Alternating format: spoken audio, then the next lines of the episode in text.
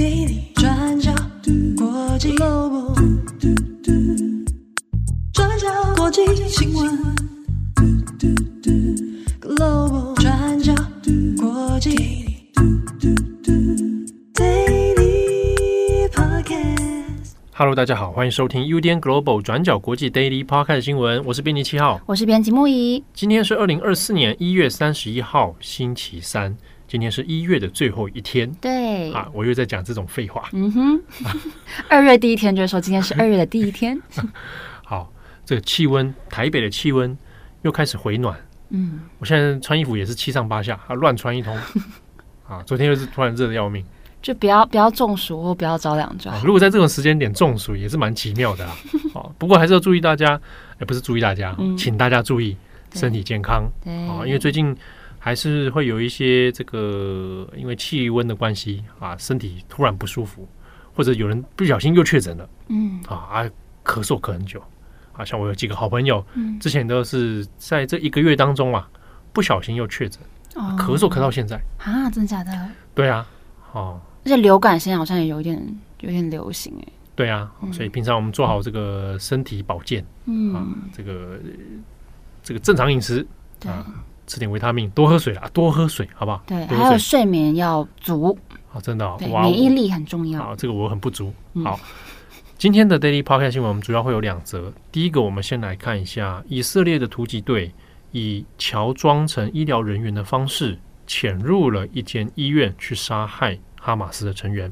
好，这个事件呢发生在约旦河西岸，在一月三十号清晨时间，位在约旦河西岸北部城市杰宁一家叫做伊本希纳的医院，发生了一起以色列军人携带武器，然后伪装进入医院当中杀死巴勒斯坦人的事件。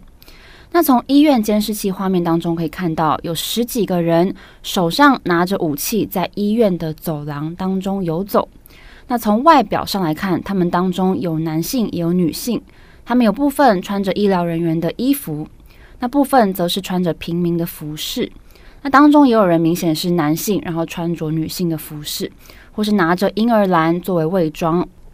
那他们进到医院之后，杀死了三名巴勒斯坦人，这三个人都是武装组织的成员，分别是隶属于哈马斯以及伊斯兰圣战运动的人。那这两个组织也已经证实，三个人是他们的成员。那其中一个人是二十七岁的贾拉姆尼，以色列军方是指控这个人是哈马斯的成员，而且计划发动袭击，还持续向其他武装组织成员输送武器还有弹药等等。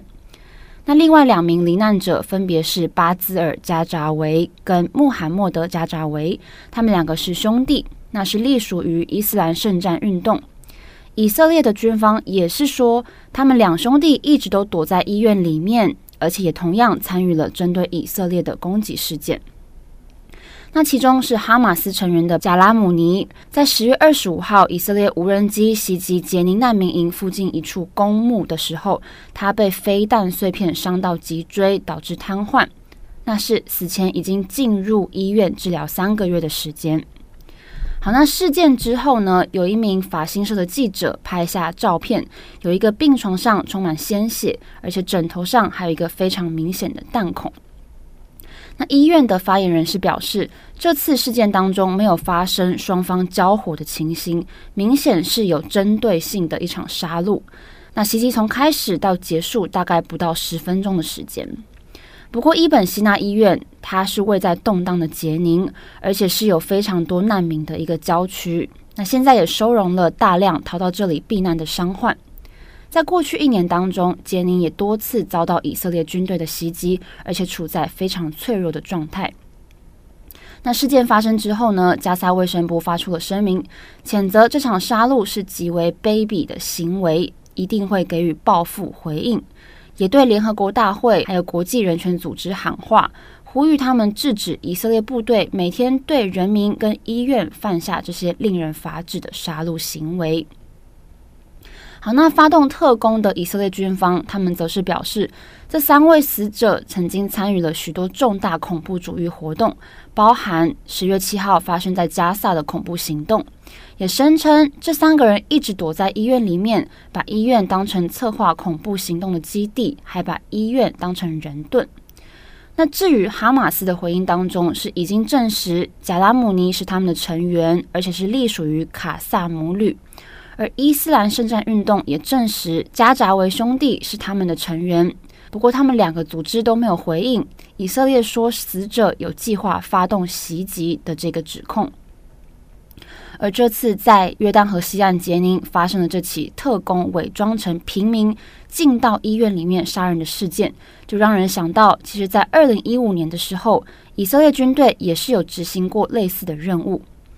在二零一五年十一月十二号，在约旦河西岸南部城市西布伦的阿赫利医院，也是有一群大约二十几个人，都是以色列的特工。他们大概在当天清晨三点多的时候，假装陪着一名孕妇进到医院里面。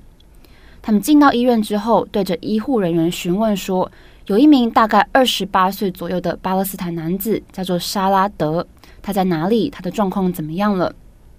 那当时其实沙拉德正在手术室等待手术，结果这群特工他们就冲入手术室当中，开枪杀死他。而陪同沙拉德的他的弟弟，头部跟身体都有中枪，后来也因为失血过多而死亡。而当场的医护人员则是被当场带走，然后挟持变成人质，也造成了医院的恐慌。所以可以看到，这些在战乱当中担任非常重要角色的医疗院所，现在已经成为了战场。而伊本希纳医院有一名外科医生就说，院内的病人是非常恐惧的。在这种状态之下，医院需要设置防护机制来阻止医院跟院区受到这些伪装人士的入侵。而我们知道，国际人道法有明确规范，在战争当中，医院、学校等等这些特殊的场所不可以被攻击。所以，以色列在加萨冲突当中，对于医院受到攻击的事件，他们都采取非常审慎的态度回应，一直不断的强调说是哈马斯成员藏身在医院里面。像是之前在加萨的西法医院受到以军的攻击，以色列也是这么说的，说是因为哈马斯的成员藏身在其中。不过这次伊本希纳医院的事件，以色列士兵是伪装，然后直接进到医院里面杀害目标，所以引发了更大的争议。这个也是为什么以色列一直不断的在强调，这三个人隶属于武装组织，还指称说其中一个人有计划要发动袭击，所以是很明显的想要躲避外界对于反人类罪的这个控诉。而红十字国际委员会也对这种行为表示非常的担忧。他们说，根据国际人道法，医院跟患者在任何时候都应该受到保护。也说非常希望会有更多有关当局针对以色列军队这种行为做讨论。好的，以上是约旦河西岸。下一则，我们来看一下南韩。南韩总统尹锡悦呢，在一月三十号的时候，行使了他的否决权。啊，这个否决权在南韩，以他的职权来说，应该要叫做重新审议权。啊，那这是针对国会的法案，国会法案通过之后，送交给总统。那尹锡悦他使用了否决权，否决了一个法案。这个法案就是梨泰院惨案特别法。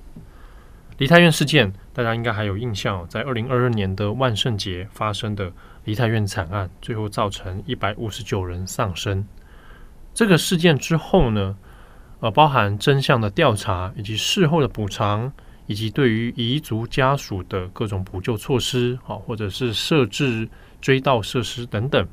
那其实，在南韩的社会还有国会，都还有一连串的讨论。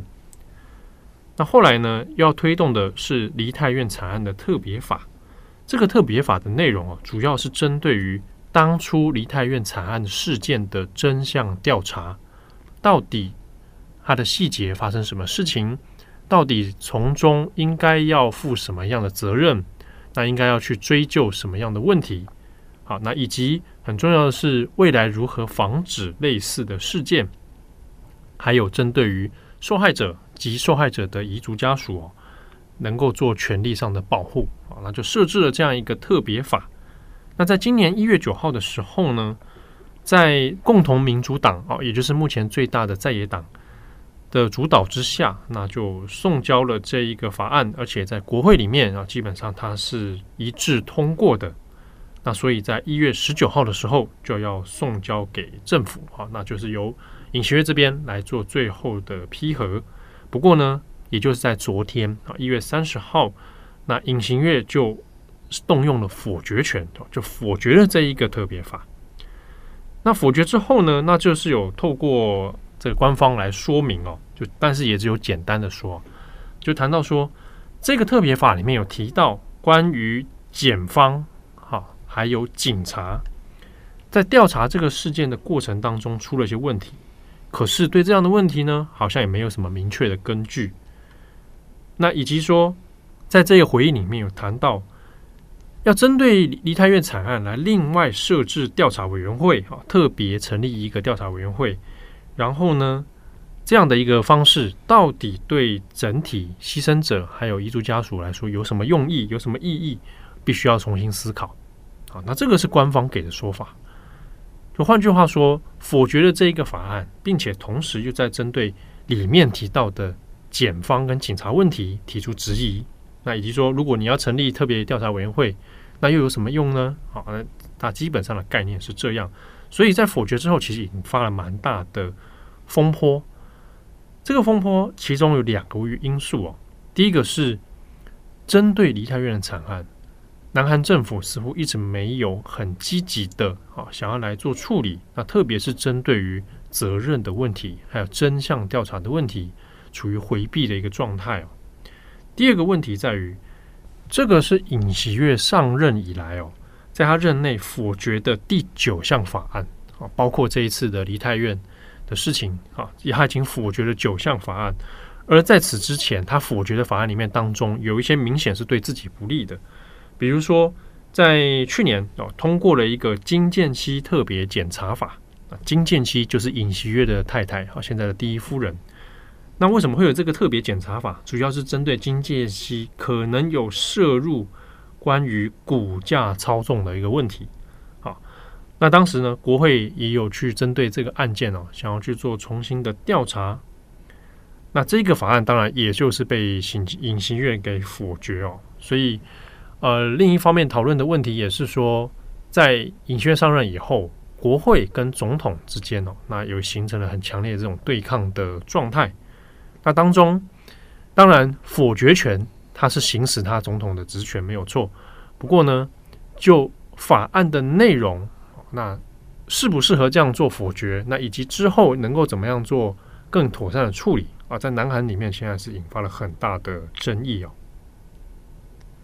好，那有关于这个事件呢，我们会请专栏作者，也就是驻韩的记者杨浅豪，会帮我们做更深度的分析哦，包括说这一次的特别法的事件，那以及尹锡悦现在当前的一些政治问题哦，那也请各位听友读者啊留意我们的转角国际网站，我们会做深度专栏的报道。好的，以上是今天的 Daily Podcast 新闻。节目的最后，跟大家分享一个我个人的 daily podcast 新闻。OK，哦，新闻啊，哎，新闻，对、嗯、我觉得这个事情很困惑啊，值得深究。OK，那一天我走在路上，嗯。啊，前前几天啊，啊，我们姑且不说是星期几，嗯，走在路上呢，哎，突然脚一滑啊，你踩到大便了吗？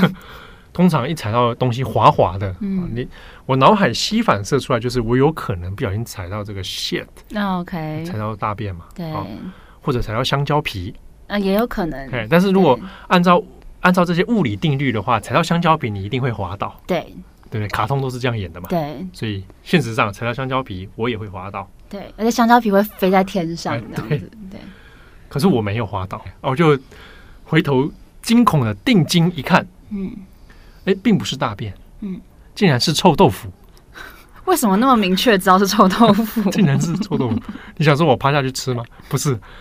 为什么我会知道它是臭豆腐呢？那、嗯、旁边有遗留了一个袋子，嗯，上面有“臭豆腐”三个字。哦，塑胶袋，所以它就是注定的啊，就是什么注定？他安排让你踩到，要告诉你说这是臭豆腐。谁安排的？谁安排的？主人。那有泡菜吗？我没有看那么仔细哦，他、他已经有点白白的了，呃、已经被踩烂了，就是就被我踩烂了、嗯。那可能在衍生一个问题要必须思考的是那为什么在此之前七号没有注意到地上有臭豆腐？对啊，你走路是都不会看地板的吗？可能我当时在东张西望哦，好找东西。那这个故事当中还没什么疑点，就是单纯觉得你就是不小心啊。哦，都没有人好奇我到底走在哪一条路上会踩到臭豆腐？嗯，林森北路。你为什么要沉默？林森北路怎么了？你要去消费吗？在林森北路上消费？林森北路可以消费很多，你也可以吃林森北路吃拉面啊。对啊，对啊，对啊！我是说你有计划去那边消费？没有，我我我那天哦，没有，我要走去搭捷运。嗯，刚好穿过那个林森北路。OK，林森北路很长啊，很多段啊。对对对，我知道，我知道。有几条通很多啊。嗯，而且美食很多。对对，所以踩到臭豆腐也，我想也不是什么稀奇的事啦。但我跟你讲一件事，你有没有听过一个笑话？哎，你说说看。说这个，如果在路上踩到柠檬的话，你可能接下来这好几个礼拜，你脚都会很酸。对，所以你应该知道接下来这几个礼拜，你的脚会发生什么事了吧？不会啊，我 臭臭的，臭臭的，发酵的感觉。对，好，那也希望大家能够注意哦，走路的时候看一下，观察一下环境，好，不小心踩到臭豆腐。啊，也是莫可奈何的事情。如果要去林森北路的话，也是这个眼睛稍微睁大一点。对，嗯，好，OK。如果才不要不要再讲，祝福各位有美好的一天。我是编辑七号，我是编辑木一，我们下次见喽，拜拜，拜拜。